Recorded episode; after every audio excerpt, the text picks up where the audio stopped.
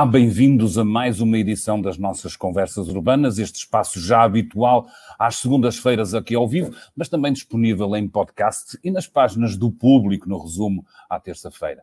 O nosso objetivo é falar do futuro, falar do futuro que queremos e que estamos a construir para as nossas cidades e, porventura, não haverá melhor termo para tentar encapsular as diferentes hipóteses interrogações que temos sobre isso do que Smart Cities. Este é um termo que nos temos vindo a habituar a ouvir falar mas não tenho bem a certeza, dir-nos os nossos convidados, se atingimos perfeitamente onde é que estamos e para onde é que Portugal, nomeadamente nos seus municípios, está a dirigir, aproveitando ou não os inúmeros recursos que a tecnologia coloca ao nosso dispor eh, para podermos planear, para podermos organizar, para podermos poupar, podermos habitar melhor os espaços onde todos nos encontramos, ou cada vez mais todos nos encontramos, que são as nossas cidades. Para falar connosco sobre este assunto, três especialistas eh, com provas dadas na matéria. Catarina Celado, ela é responsável pelo City Lab do CEIA, Centro para a Excelência e Inovação para a Indústria Automóvel. José Carlos Mota é professor na Universidade de Aveiro, muito ligado aos temas de mobilidade, nomeadamente a mobilidade ciclável, e Miguel Castro Neto, subdiretor e coordenador da Nova Cidade, Urban Analytics Lab e ex-secretário de Estado do Ordenamento do Território e da Conservação da Natureza. Muito obrigado aos três por, por, por terem vindo, por ter aceito este convite do público, e eu, se calhar, tentaria começar esta conversa ao contrário, nós às vezes começamos pela definição, começamos por discutir o ponto da situação e depois vamos para os exemplos concretos. Eu gostava de atalhar e ir diretamente pedir aqui aos três se me escolhem cada um de vocês eh, um exemplo concreto de aplicação de, dentro daquilo que nós entendemos como smart cities, e é preciso, se calhar, explicar às pessoas que isto vai desde nós sabermos uh, movimento nas cidades, a calcularmos uh, a, qualidade do ar, a prevermos uh, os desperdícios da água. Os, as aplicações são inúmeras, mas eu gostava de saber um exemplo concreto numa cidade portuguesa que vocês conheçam e que nos possam explicar e que sirva de porta de entrada para o debate que vamos ter. É possível um exemplo, assim, a começar e de rajada de uma, smart, de uma aplicação dentro deste conceito de Smart Cities aqui em Portugal?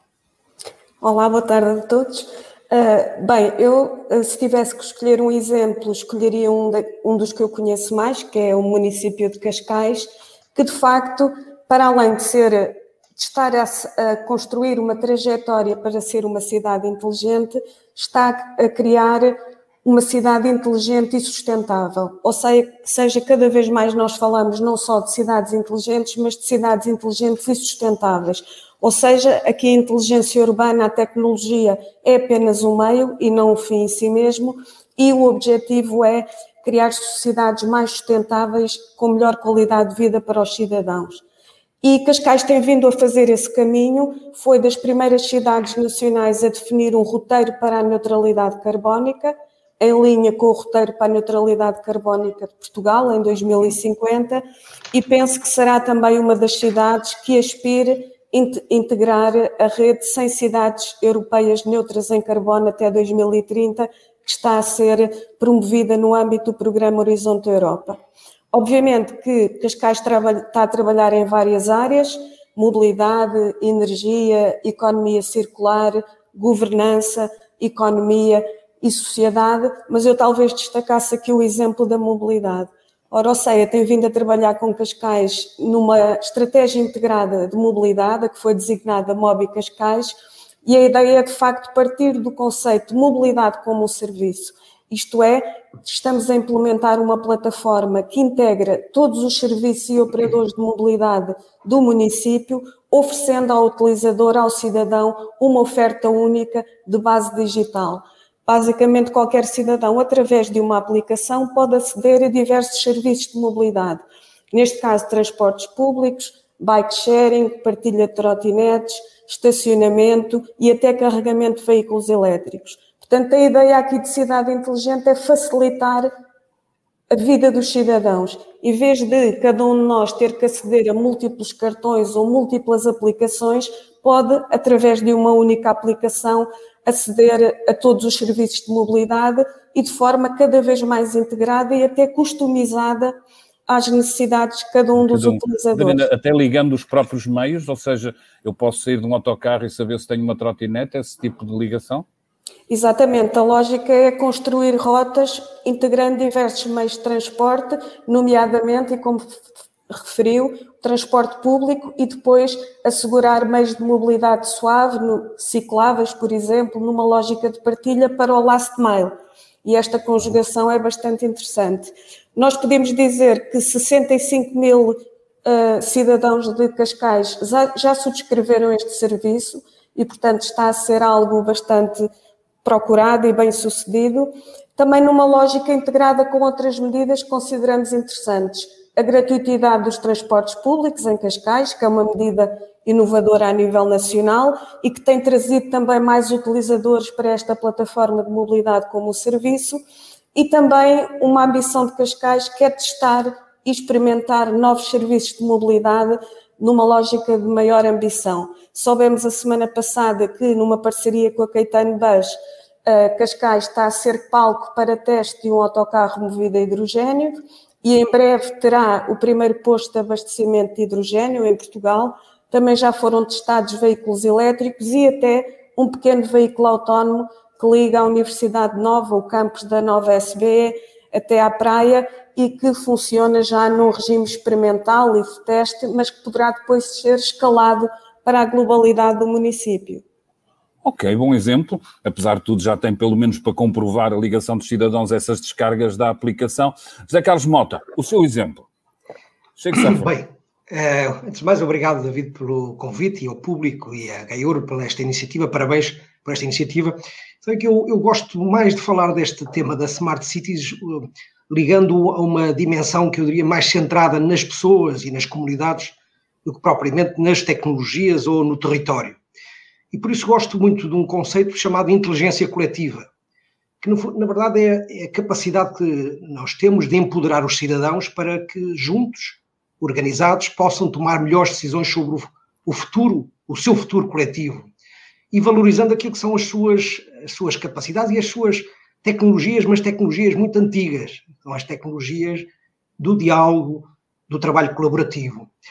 É, o IMT organizou fez um estudo há uns anos e que identificou que esta inteligência coletiva, ao contrário do que possa, a palavra possa induzir, não está relacionado com a maior qualificação das pessoas ou com a sua maior motivação para trabalho coletivo. Está a ver, tem a ver com as metodologias, as formas como as pessoas dialogam e com a capacidade de gerir empatia entre si, de distribuir os tempos de diálogo e, curiosamente, a participação das mulheres. A participação das mulheres está relacionada com a correlação desta inteligência coletiva. Pois bem, o exemplo que vos trago é um bocadinho nesta linha e está a ver ser desenvolvido pelo município de Gaia, Vila Nova de Gaia, no âmbito da, da, elaboração do seu plano diretor municipal, porque é um pouco esta a motivação, é como é que as tecnologias podem ajudar a planear as cidades. E, curiosamente, fê-lo durante este momento da pandemia, em que os cidadãos estavam fechados em casa, e, portanto, o município e a GAIUR resolveram convidar os cidadãos a participar e, bom, a nossa grande surpresa, eh, mesmo num processo digital e feito através das ferramentas tecnológicas e à distância, a participação das pessoas foi muito, muito significativa. Vamos a falar de mais de mil e 200, 1.300 pessoas que participaram durante três meses numa, num conjunto de sessões e onde elas eh, praticaram esta ideia da inteligência coletiva. No fundo, a capacidade de partilhar aquilo que são as suas memórias, as suas referências ao território. E, portanto, a tecnologia também pode ajudar a ir olhar para o passado e identificar o que é que é relevante para construir eh, uma visão para o futuro, para identificar problemas e ter a capacidade de, em cima deles, propor recomendações. E o que é que foi verdadeiramente surpreendente? É que o resultado final deste trabalho é, do ponto de vista técnico, muito, muito assertivo, muito equilibrado. Do ponto de vista das menções do futuro, elas estão muito alinhadas com, curiosamente, os temas que o público tem vindo a discutir nesta, nestas sessões. Portanto, esta capacidade dos cidadãos se organizarem e terem a inteligência coletiva de propor soluções sensatas e adequadas, eu diria que é um excelente exemplo de uma inteligência urbana que, infelizmente, temos tratado pouco. Pouco, oh, e, portanto, devemos, devemos alimentá-la. É? Ia perguntar isso. Eu sou um daqueles críticos que acha que, que, que a democracia se devia começar a construir a partir daqui, do local, do coisa. Mas aquilo que eu sinto, e em algumas destas conversas, e não me têm desmentido, é que o grau de participação dos cidadãos, apesar de quando a porta está aberta eles entrarem, o grau de participação, o grau de associativismo cívico, nomeadamente no, sobre assuntos locais, é, em Portugal, comparado com outros países, de, que, de, dos quais às vezes invejamos esse padrão, nomeadamente no norte da Europa, muito curto, não é? Qual é, qual é a sua visão? É, é pouco, quer dizer, não, mais depressa se entra num partido para discutir o todo nacional do que se entra num partido para estarmos concentrados, por exemplo, no, no, no, na parte local. Pode ser uma ideia errada minha, mas tenho a ideia que, que há uma, algum déficit não é? De, de, participação, atendendo à nossa democracia, aos diferentes ciclos, algum déficit de participação nesta, na, na, na, na parte local.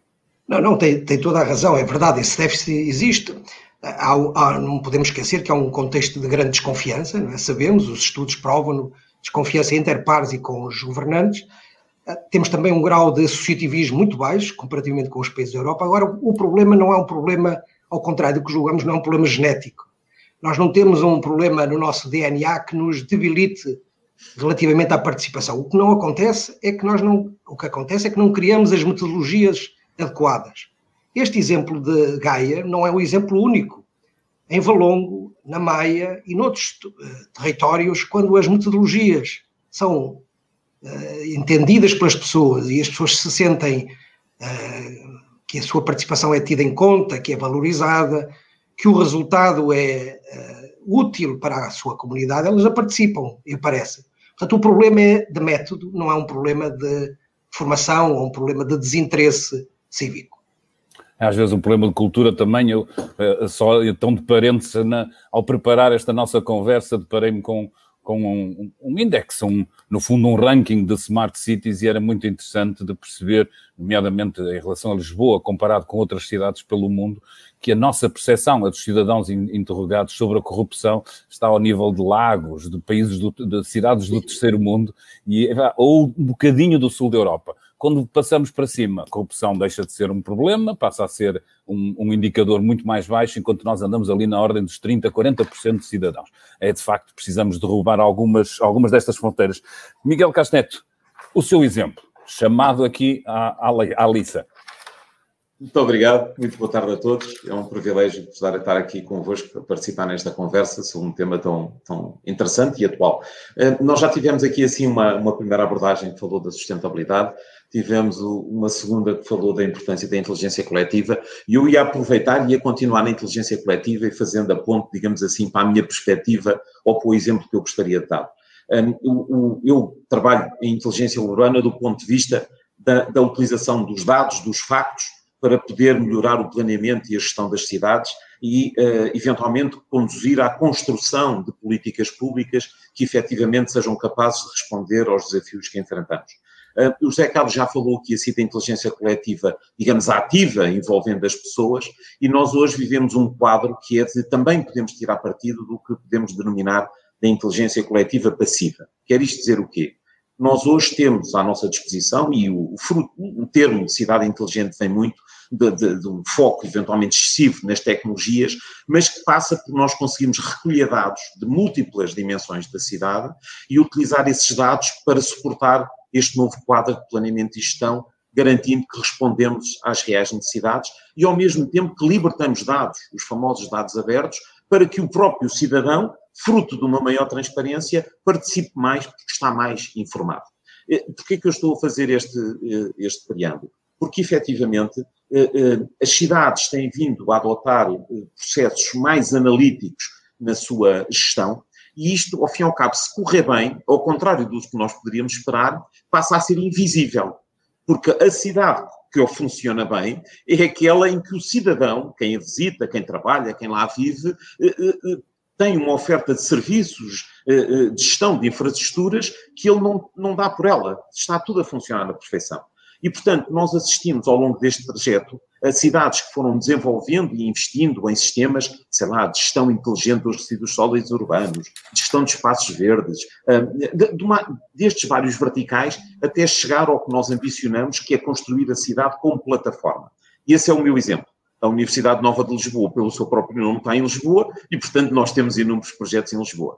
E o exemplo que eu gostava de dar foi um projeto que desenvolvemos em parceria com a Câmara Municipal de Lisboa, foi com base no histórico de dados das ocorrências que aconteceram na cidade nos últimos anos e que obrigaram à intervenção do regime sapador de bombeiros, nós usámos um modelo de machine learning para prever onde é que amanhã é provável que aconteçam acidentes, para garantir que o comandante do regime de sapador de bombeiros de Lisboa pode ter um veículo disponível para, em menos de 5 minutos, conseguir chegar ao local do acidente.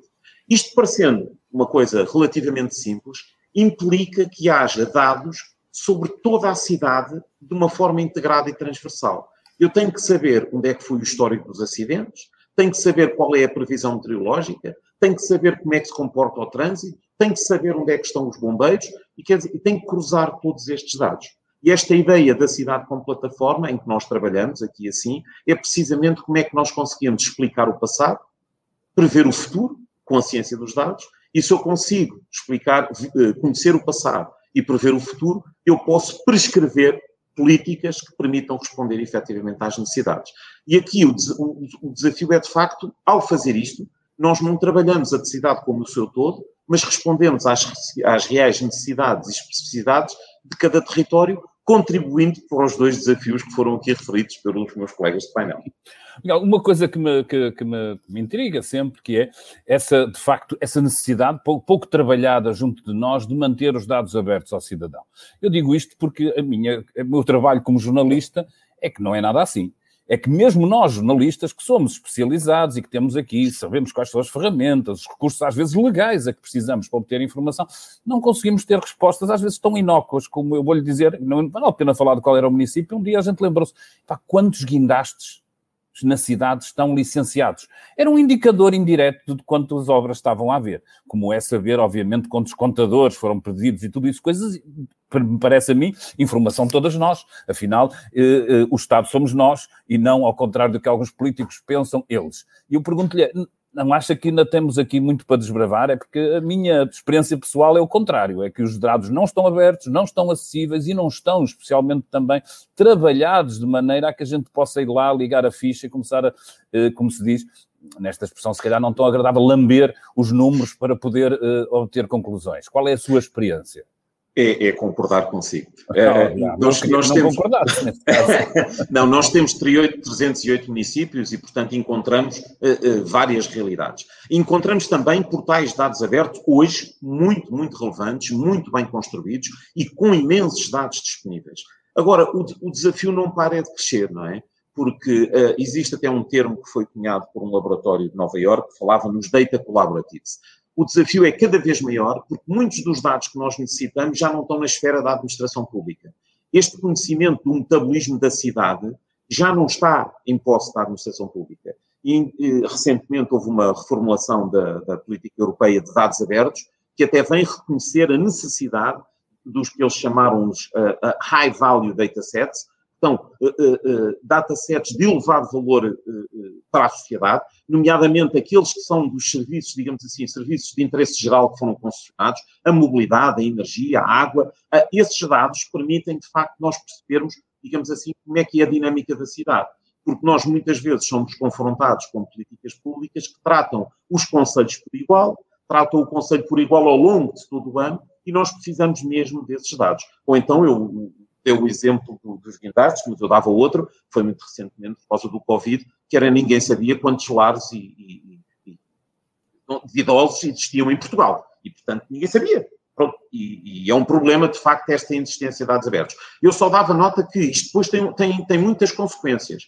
Porque há uma que é, obviamente, nós podemos fazer políticas públicas ou fazemos investigação, mas há aqui também um potencial de, de criação de valor económico brutal, que é, se existirem os portais de dados abertos, um empreendedor, uma startup, pode passar imediatamente à parte de, de digamos assim, cerebral, de, de, de, criação de valor acrescentado e não perder tempo a criar as bases de dados. Bases de dados. E nós, muitas vezes, perdemos imenso tempo e recursos porque nós próprios é que temos que criar a base de dados, temos que a manter atualizada para poder fazer o que quer que seja.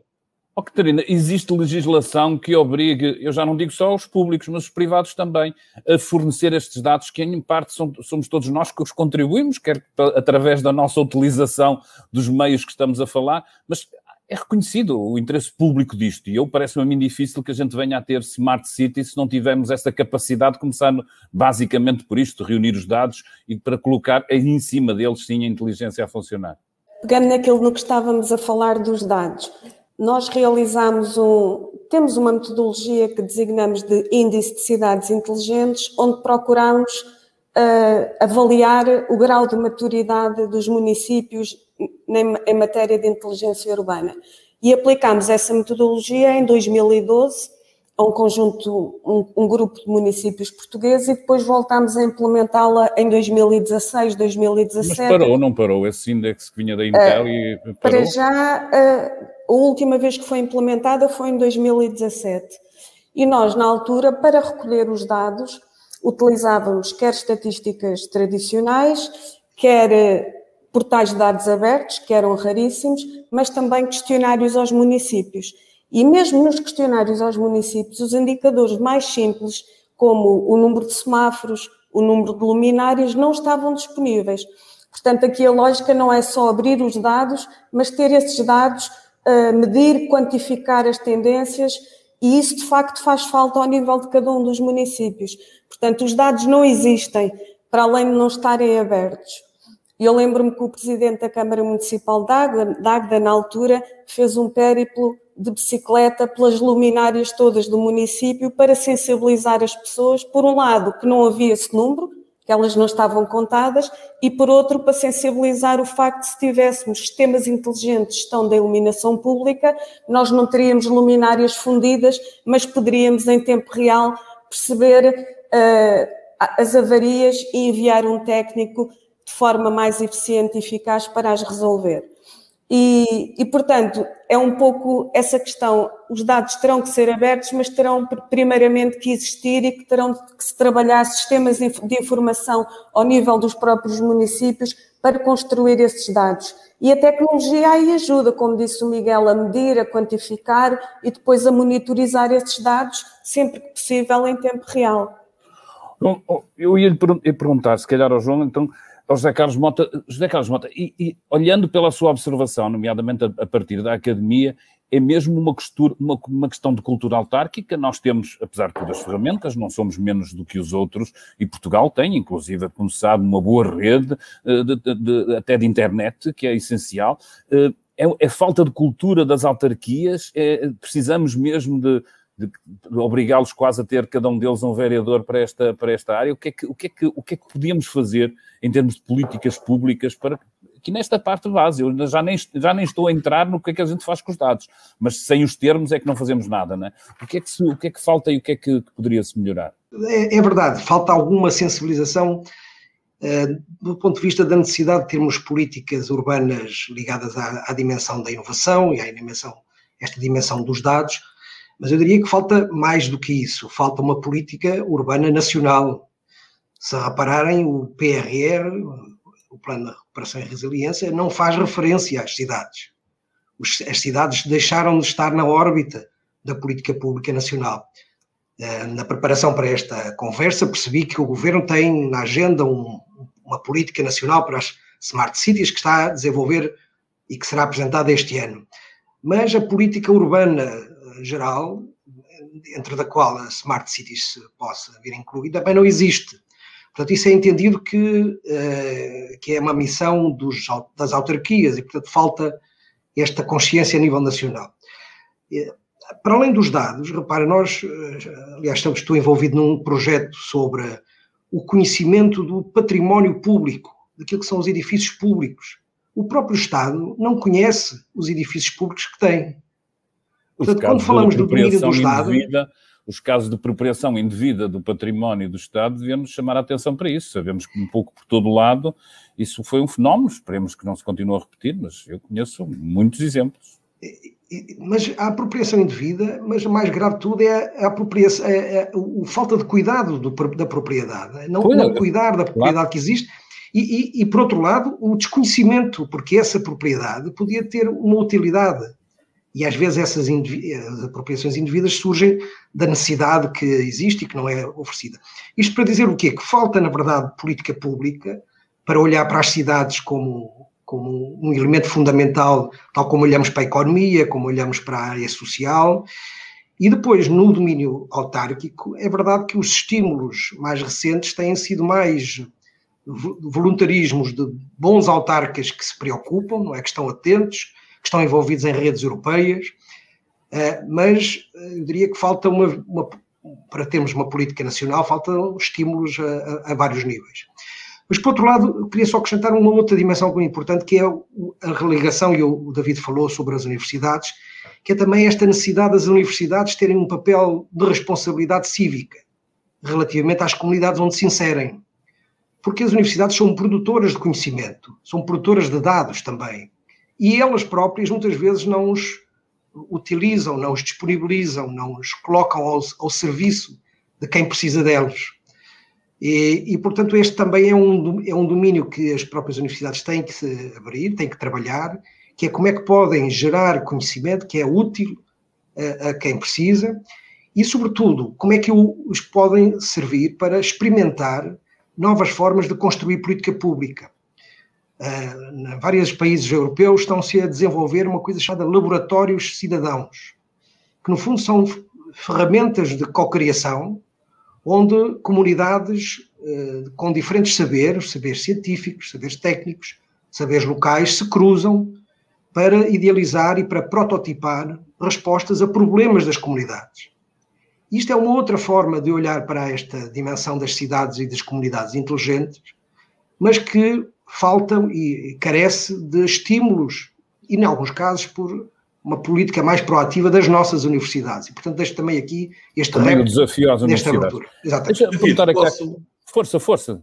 Ia só, ia só acrescentar com, com, estas palavras do, do, do, Zé Carlos, dizer que nós criámos aqui assim em Campolides, no, no campo da, da, Universidade Nova de Campolide, um, um, um, Smart Campus Living Lab aberto à experimentação da comunidade envolvente e dizer que este último ano nós tivemos numa unidade curricular oferecida aos, aos alunos do terceiro ano das licenciaturas uma, uma cadeira de cidades inteligentes e sustentáveis, em que tivemos connosco o presidente da Junta de Freguesia e o Departamento de Inovação e tivemos os alunos a pensar em iniciativas com a comunidade. Infelizmente, não conseguimos levar o exercício até tão longe quanto queríamos, não conseguimos fazer os encontros com os cidadãos devido, devido à, à pandemia. pandemia. Portanto, eu julgo que já começa a existir este tipo de articulação e o Zé Carlos tem feito imensos exercícios destes e, portanto, uh, uh, uh, tem sido, um, digamos assim, um, alguém que tem vindo a antecipar esta tendência. Eu só gostava dar nota que, sendo verdade que ainda há muito trabalho pela frente, eu, nos últimos quatro anos, tive o privilégio de acompanhar o trabalho que foi sendo feito na Associação Nacional de Municípios Portugueses, que reúne os 208 municípios, e que tem uma secção chamada a Secção Municípios, Cidades Inteligentes, que é a mais recente e a maior secção dentro da, da, da ANMP. E durante os últimos quatro anos, com, com, liderado pelo Dr. António Almeida Henriques, que entretanto foi vítima do Covid, uh, uh, uh, recentemente, uma perda grande para mim pessoal, mas eu acho que para o país foi uma prenda, perda também, uma, uma perda. E, e, e, e, ainda hoje custa a ultrapassar, mas, mas para dizer que durante quatro anos foram feitos eventos ao longo de todo o país, incluindo as ilhas, onde os municípios, com a academia e com as empresas, foram apresentando projetos que estavam a desenvolver. E, portanto, sendo verdade que eu concordo com o Zé Carlos que era preciso, digamos assim, que o país olhasse para este desafio que é a inteligência urbana, e hoje nós temos outra tendência que é também as comunidades intermunicipais e o papel que elas podem ter, porque em vez de serem 308 passam a ser 23 mais duas áreas metropolitanas, nós de facto deveríamos ter aqui assim outra forma de olhar para isto, porque eu não posso esquecer que o PRR, foi, eh, a Associação Nacional de Municípios Portugueses, foi auscultada em sede de consulta pública e não envolvida na construção envolvida na construção. E, Já e, agora, oh, oh, oh, eu, deixo-me fazer só, eu aproveito, vai, vai, vai, não, porque vamos pelo mesmo caminho, e aproveitar, estamos aqui mais ou menos a metade da nossa conversa, e a pergunta que, que, que nós fazíamos no início disto, o que está no, no título da, da, nossa conversa, é em que fase estamos, e por isso já vos ouvi, vocês já deram vários pontos, e eu ia Catarina, deixando-o concluir no que quiser, mas fazendo também uma provocação. Catarina faz parte, ou fez parte de um, de um, de um prémio que é da, o prémio do município do ano, eh, que é da Universidade do Minho. Eu também andei, andei por lá e raramente me, me, lembro de ver lá projetos de Smart Cities. Acho que era muito mais vulgar o outro. Porque, então, em que fase estamos, afinal? Estamos ainda um, a meio? Estamos a começar? Em que fase é que estamos? Olha, eu, eu penso que nós poderíamos distinguir três fases nesta, neste movimento de construção de cidades inteligentes em Portugal, que eu penso que remonta a cerca de 2008, 2009, pelo menos desde que eu me lembro. Houve uma primeira fase, até 2015, 2010 a 2015, muito marcada pela sensibilização dos autarcas, pela mobilização dos atores, por dinâmicas colaborativas entre as cidades, nomeadamente com a Rede Portuguesa de Cidades Inteligentes, que, como o Miguel disse, veio a integrar a Associação Nacional de Municípios Portugueses na secção Cidades Inteligentes, e onde os municípios foram, de facto, os protagonistas, com lideranças muito concretas e com ambição, como foi referido o caso do Dr. Almeida Henriques. Depois passámos a uma segunda fase, 2015 até 2020, em que começaram a surgir projetos no terreno projetos mais setoriais do que integrados, eu diria maioritariamente projetos de energia, de mobilidade, de edifícios, de economia circular, mas numa lógica pontual e isolada uh, e não numa lógica de facto coordenada. Diria que agora estamos a começar uma nova fase que é essa que implica trabalhar na convergência, na coordenação e na integração. E, e por isso também uh, apelar aos municípios para que adotem políticas estratégicas mais integradas.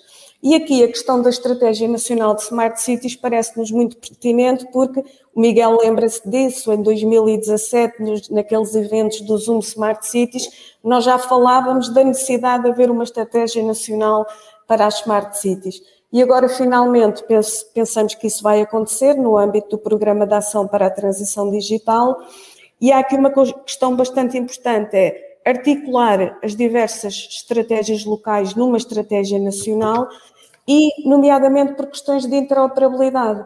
Ainda há pouco o Miguel dizia que o ideal era que é facilitar a vida do cidadão e ele nem perceber o que é que está por trás disso, que tecnologias, que metodologias, que instrumentos.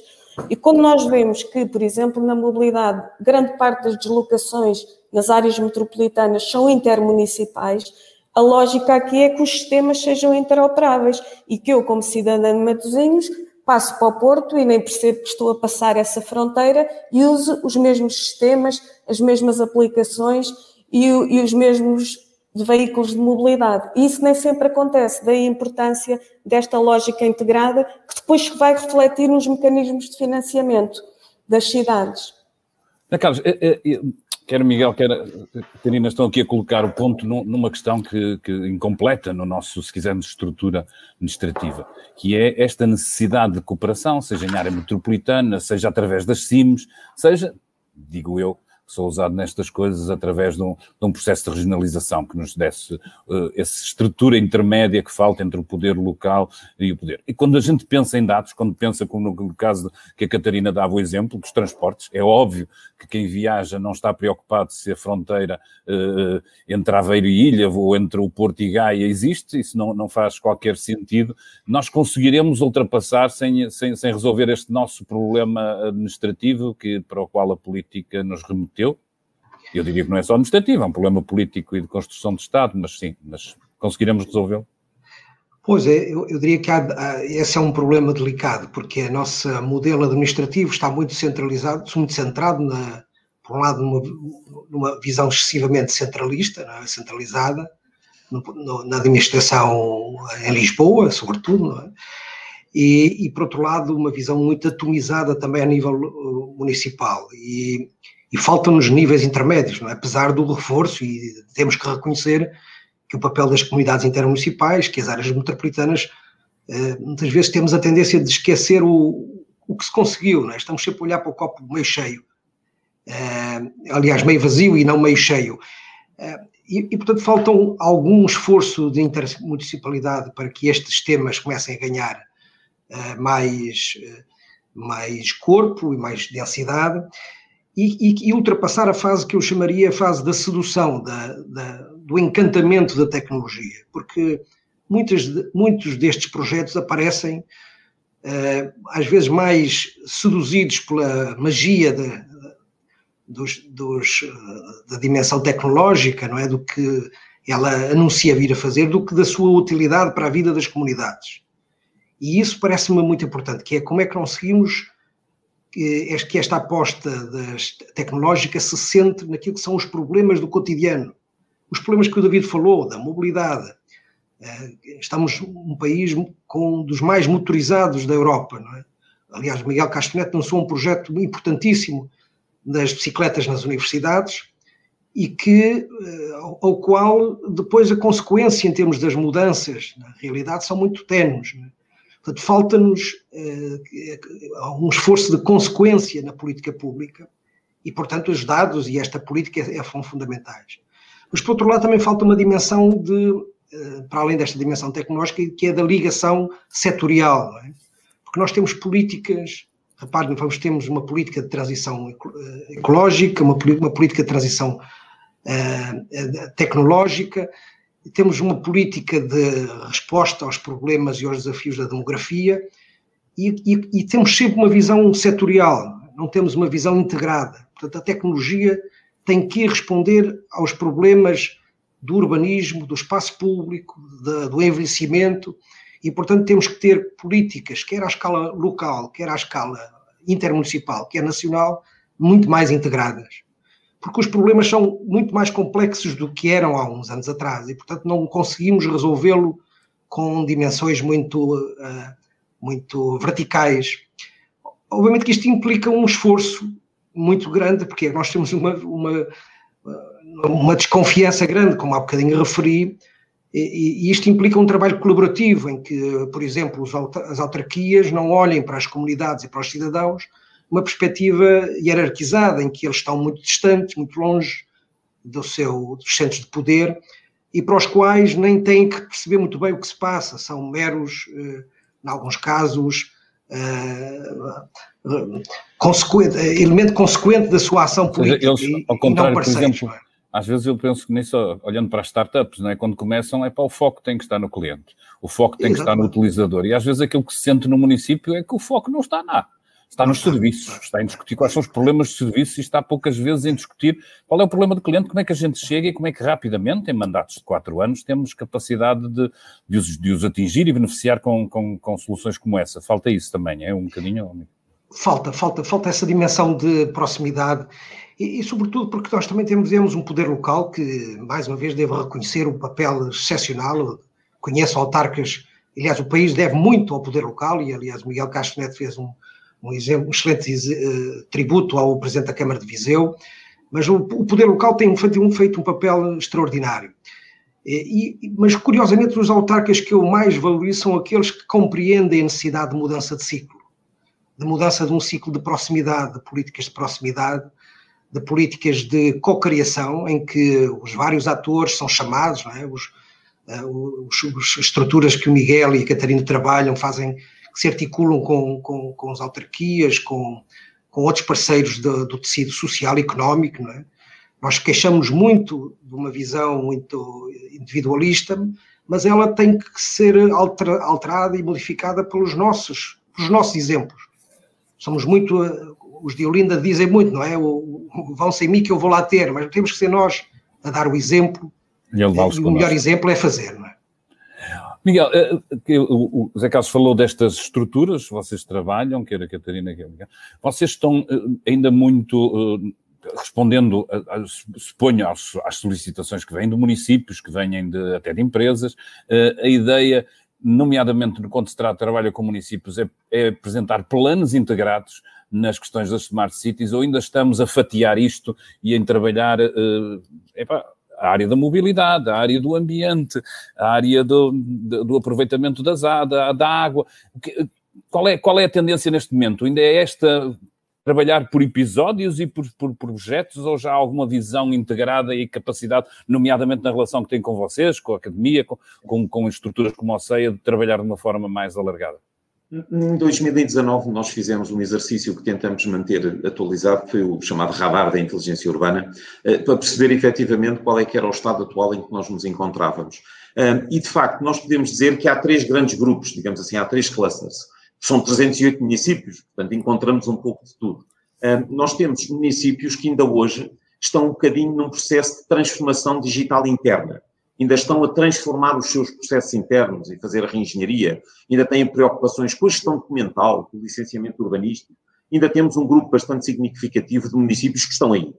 Geograficamente fixados, Miguel, ou seja... Não, não, não, não, não, não. Isto é, é completamente Não há, não há aquela, aquela divisão interior-litoral... Nada, grandes... nada, nada. nada. Okay. Isso, isso, é um, uma das partes mais fascinantes da inteligência urbana, é que ela é, digamos assim, agnóstica do território.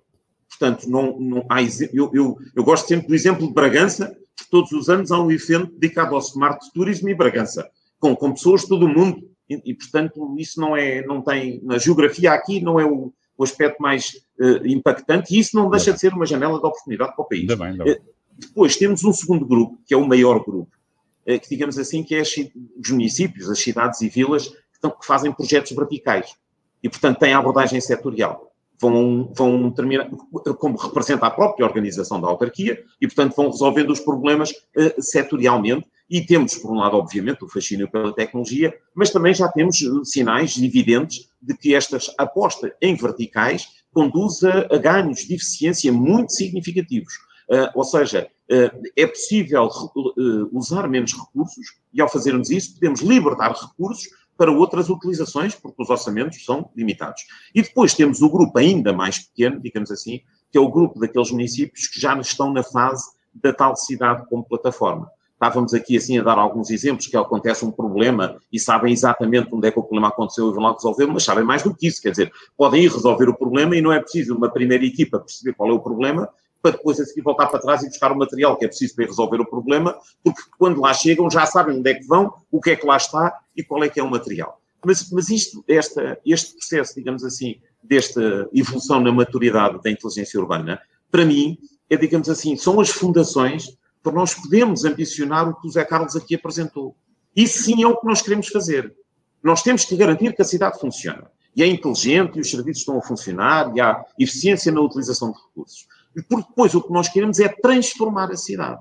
Esta visão do país policêntrico, eh, das interligações, multifuncional, o caminho para a economia circular. Eh, como é que nós podemos ambicionar ter cidades que têm espaços verdes, mas, por exemplo, eu estou numa universidade. A universidade é só universidade. Porquê é que a universidade, aos fins de semana, não é um espaço cultural?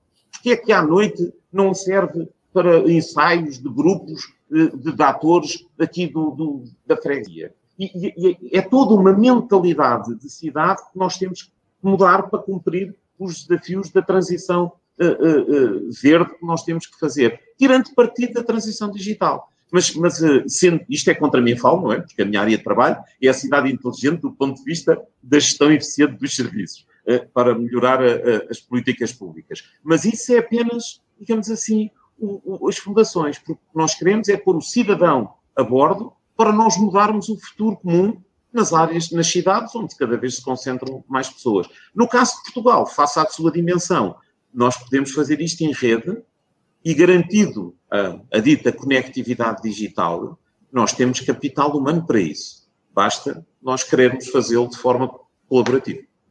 Terina, a sua, a sua visão sobre esta sobre esta uh, capacidade que teremos até de fazer eh, este trabalho colaborativo. Eu diria que em muitos casos, tratando-se até de verbas públicas, era natural que os municípios passassem de um lado para o outro as suas ferramentas e cons conseguissem partilhá-las. Uh, ainda estamos a trabalhar só nos verticais ou já conseguimos ser mais alargados, mais holísticos, com mais capacidade de, de cada um aprender com, com, com, com, o que cada um fez e o geral uhum. poder beneficiar disso? Sim, como eu referi há pouco, eu penso que estamos a iniciar uma era de mais integração, coordenação e convergência, de, deixando um pouco os projetos setoriais mais pontuais e isolados. E esta lógica colaborativa tem que prevalecer. Eu acho interessante, por exemplo, no, neste movimento do novo Bauhaus europeu, proposto, proposto pela comissária, em que uh, a lógica colaborativa vai para além da ciência e tecnologia e integra também as artes e a cultura, a cidadania, a estética, nesta lógica de criar cidades do futuro. Portanto, nós temos que, de facto, pôr todos os atores a colaborar, engenheiros, cientistas, designers, mas também os cidadãos, as comunidades, os estudantes, tão importante, os artistas e, e os próprios criativos.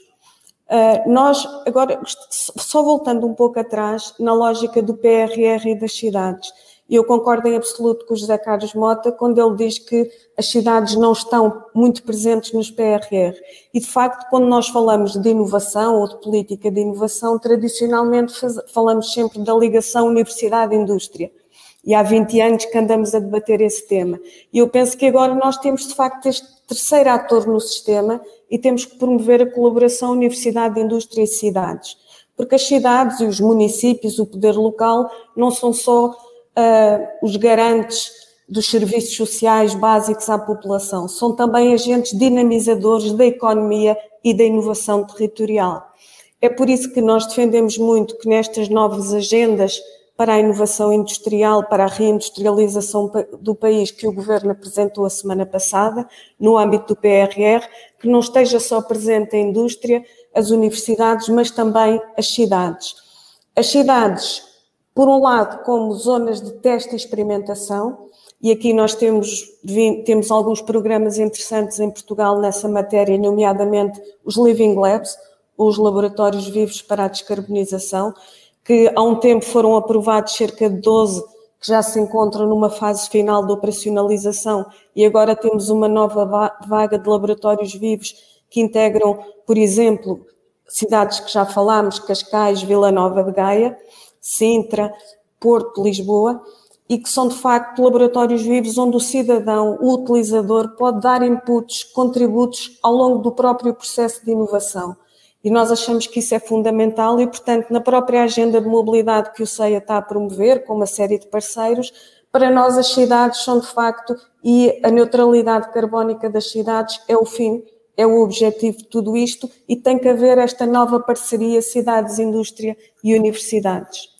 Terina trouxe para aqui um tema que era um bocadinho assim, uma última, não a última questão, que eu guardo sempre uma surpresa para o final, mas uma questão é que eles querem. É, nós tendemos a falar em melhoria, tendemos a falar em melhor aproveitamento, tendemos a falar, no fundo, é, em aplicarmos nossos, nossos recursos, mas com uma, uma situação pausada. Mas eu, de repente, olho para isto da pandemia, olho para as questões da transição, como falava a Catarina, e digo que se calhar há alguns setores da nossa cidade que necessitam de urgência. Eu não sei, por exemplo, eh, nós fomos assaltados esta semana com aquela notícia da queda de um, de um edifício em, em, Miami e eu li referências em que pode ter a ver com o aumento do nível das águas, e nomeadamente do, dos lençóis freáticos que abalam as, as coisas. Há situações ou há áreas em que nós deveríamos estar a procurar e aplicar aquilo que as Smart Cities, os recursos das Smart Cities têm, mas com algum sentido de urgência, ou seja, já não devíamos estar, eh, às vezes, nesta, nesta situação mais pausada, mas a tentar intervir com mais urgência. E eu perguntaria é quais, quais seriam essas áreas? A mobilidade, a saúde, o setor social? Que áreas é que, de repente, se nós tivéssemos muito pouco tempo, nós deveríamos aplicar as smart cities de uma forma mais musculada, ou quando eu digo smart cities, talvez a expressão não seja boa, mas a tecnologia eh, de uma forma mais musculada para ocorrer a problemas que as cidades estão a viver ou dentro em breve começarão a viver. Pois, é curioso, eu acho que essa é uma excelente questão, David, porque o, neste momento nós eh, deveríamos estar a tentar compreender o que se passou durante este ano e meio. Este ano e meio da pandemia, o que é que mudou nas nossas cidades? E, aliás, a semana passada esteve aqui nestas conversas o Carlos Moreno, em que mostrou uma parte dessa mudança. É?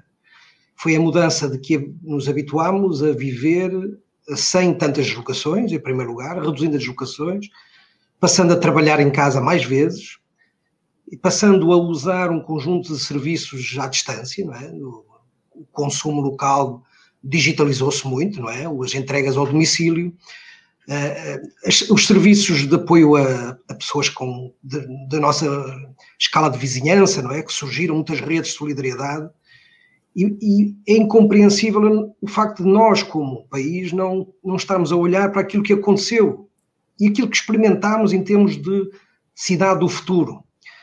Eh, por exemplo, em Paris, a mayor Ana Hidalgo diz que foi graças à compreensão dessa mudança, desse sentido de mudança, que ela acelerou aquilo que eram políticas que ela tinha previsto fazer. E aquilo que o David fala é exatamente isso, a necessidade de acelerar mudanças. O Richard Florida chama a atenção para uma, uma, uma questão muito importante, um dos grandes urbanistas, tem a ver com o impacto do teletrabalho. O que é que vai acontecer ao centro das cidades se. Eu não digo que não vamos todos trabalhar em teletrabalho, mas imaginemos que 10% do nosso trabalho passa a ser feito à distância. O que é que isso vai ter em termos de impacto, por exemplo, na vida dos, das, dos, dos edifícios e dos centros das cidades, onde, por exemplo, as empresas de serviços passam a necessitar de menos, menos, eh, menos Espaço. atividade, menos espaços físicos, não é? Isso vai libertar certamente muitos desses, desses espaços para novos usos. Podem ser habitacionais, podem Quando ser. Nós vivemos uma crise habitacional, como sabemos, que afeta. Exatamente. Eu diria Agora, até é... os pilares da democracia, se calhar era importante.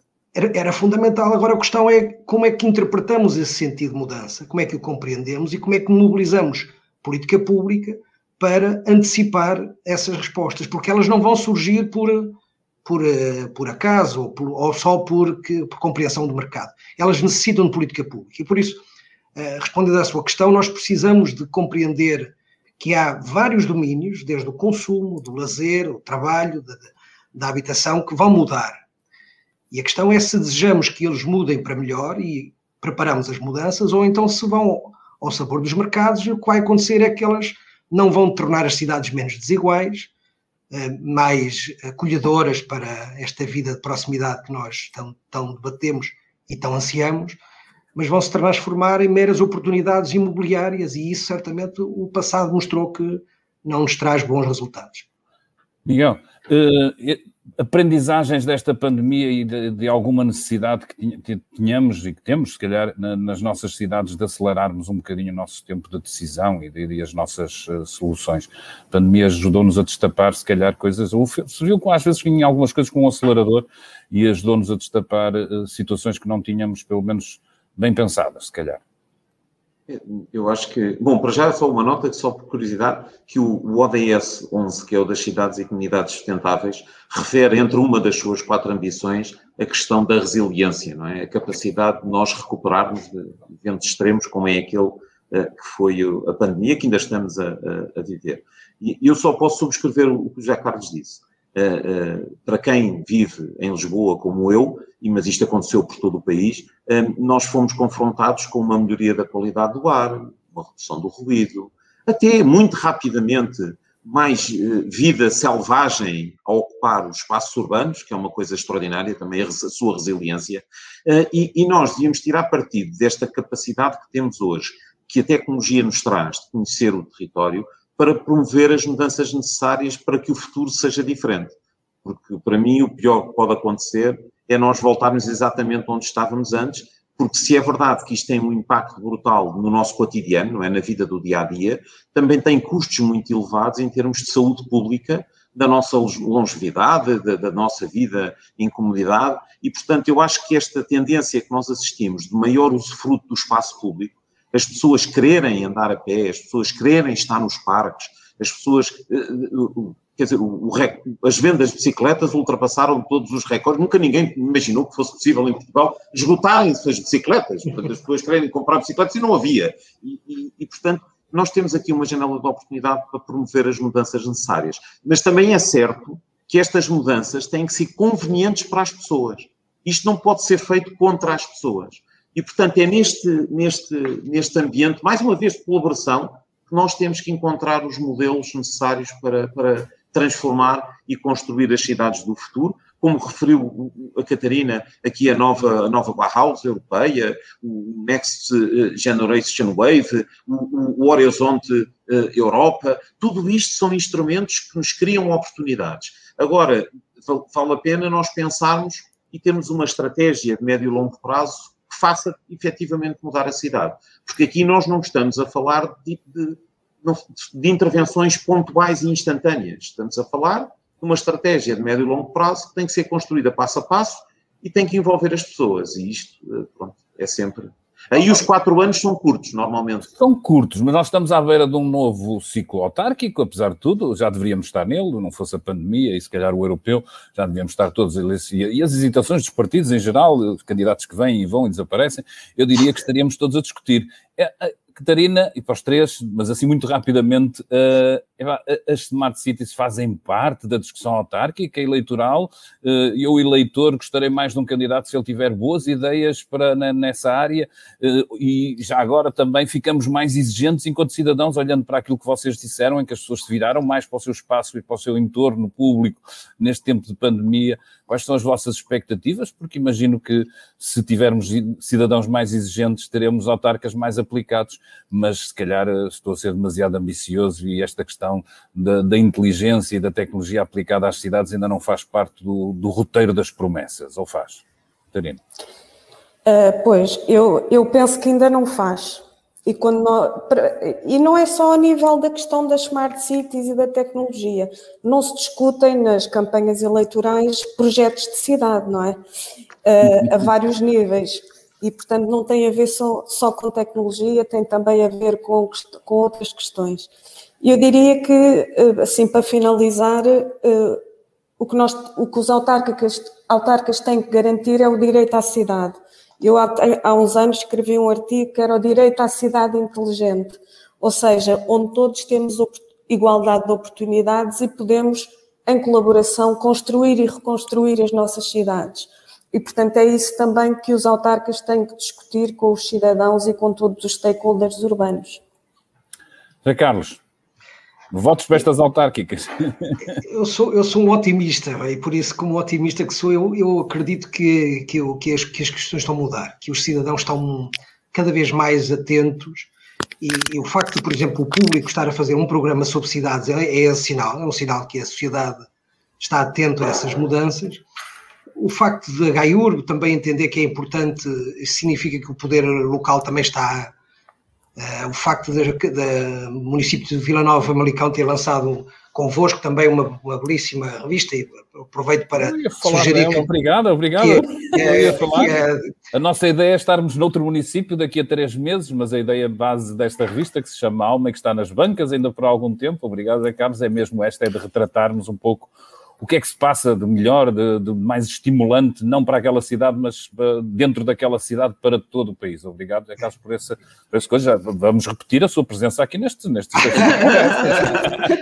não, não, mas é, mas é, só para dizer que, no fundo, é, é um bocadinho que eu acho que há um sinal de mudança uh, e estes projetos que o Miguel e a Catarina têm estado a dinamizar é sinal que há, que há que temos que aproveitar e temos que acelerar. Eu, o David há bocadinho falou da palavra acelerar, eu acho que essa também tem que ser a nossa missão, a nossa missão enquanto cidadãos, enquanto jornalistas, enquanto académicos, é sermos mais exigentes uns com os outros e, e sobretudo, dando o exemplo de, de, de, inquietação cívica e científica. Eu acho que é, é essa a minha mensagem final.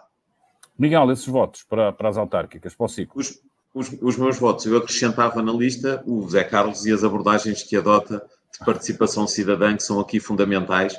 E a minha, a minha, nota final era mesmo lembrar a Jane Jacobs, que dizia que as cidades só são para todos e, e construídas, quando construídas por todos.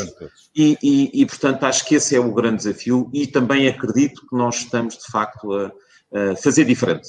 E, portanto, tenho, eu sou otimista também, acho que aos poucos nós vamos chegar lá, se todos tiverem uma participação ativa na construção deste futuro comum. Uma última pergunta que, que normalmente faço, desafio, eu deixei-vos cair nesta armadilha, mas há sempre uma última pergunta aqui, eh, que é um desejo, não tem que ser, e até se calhar não, não deveria ser na área das cidades inteligentes, mas um desejo para o município de onde nos estão a falar. Ou seja, como municípios ou como utilizadores desse município, é para uma coisa que vocês gostassem de ver melhorada e pode ser uma coisa absolutamente concreta, simples, fácil, mas daquelas que nos levam a, e que levam os cidadãos a pensar que têm sempre uma voz e alguma palavra a dizer. Catarina, Matozinhos, eh, aí mesmo coladinho ao Porto, apesar de tudo. É, eu sou um bocadinho suspeita porque nós temos vindo a trabalhar, nós, CEIA, temos vindo a trabalhar muito com o município de Matosinhos, para além de eu há três anos me ter mudado e, portanto, sou também Mas cidadã. Só uma coisa que não esteja feita. Pois, nós estamos a trabalhar em conjunto numa visão integrada, nomeadamente para posicionar Matosinhos como cidade, uma das primeiras cidades neutras em carbono até 2030. E uma das coisas que não está feita ao nível da mobilidade tem muito uh, assegurar a segurança do ciclista e, portanto, conseguir criar aqui meios para que uh, o cidadão se possa deslocar também de bicicleta. Nós começamos a introduzir agora sistemas de bike sharing. É curioso que Estamos ainda numa fase de teste piloto e os cidadãos têm aderido bastante e querem contribuir até ao nível do teste do hardware e do software, mas de facto alargar este sistema a todo o município e garantir que o peão e o ciclista possam circular com mais segurança no município.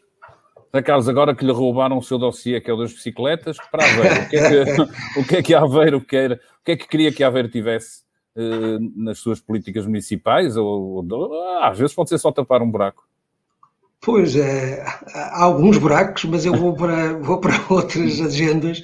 Ontem terminou em Aveiro o Cidadania Lab, que foi um, um laboratório de cidadania desenvolvido à escala do município, também feito uh, aqui por, pelos cidadãos, mas em colaboração com a Câmara de Aveiro. E a, a, minha palavra, o meu desejo é que o município de Aveiro, mas todos os municípios, tenham mais arrojo na experimentação e no envolvimento dos cidadãos, porque ao contrário do que há um certo receio de que os movimentos uh, cívicos, cidadania, têm a ambição de disputar o poder. E o que acontece é que, na maior parte dos, dos casos que eu conheço, a ambição é de ser útil à comunidade, é de ser útil ao município. E, portanto, haver um bocadinho menos de receio e um bocadinho mais de arrojo era o meu voto para o próximo ciclo eleitoral. Miguel, para Lisboa. Eu deixava, deixava aqui um desafio que era, nós hoje somos confrontados na cidade com inúmeros espaços comerciais vazios, que fecharam devido à pandemia, e ao mesmo tempo com uma maior ocupação do espaço público, esplanadas, etc. E que o município conseguisse encontrar uma forma virtuosa de nós voltarmos a ter turismo, mas ao mesmo tempo conseguirmos ter comércio tradicional, local, um pouco por toda a cidade e fazer de facto que uh, uh, o turismo inteligente sustentável seja também culturalmente sustentável e seja possível recuperar a dinâmica económica do turismo, mas isso ser feito alicerçado na identidade e na cultura local da minha cidade. Três belos desejos. Foi um enorme prazer poder conversar eh, com gente com, com a visão de facto de futuro para as cidades, que é aquilo que é o nosso tema das conversas urbanas.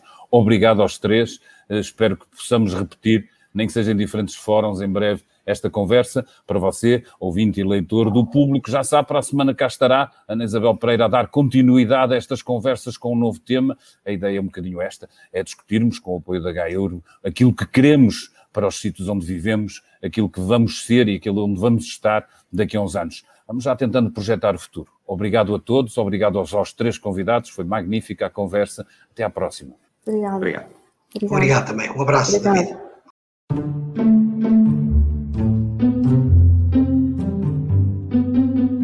O público fica no ouvido.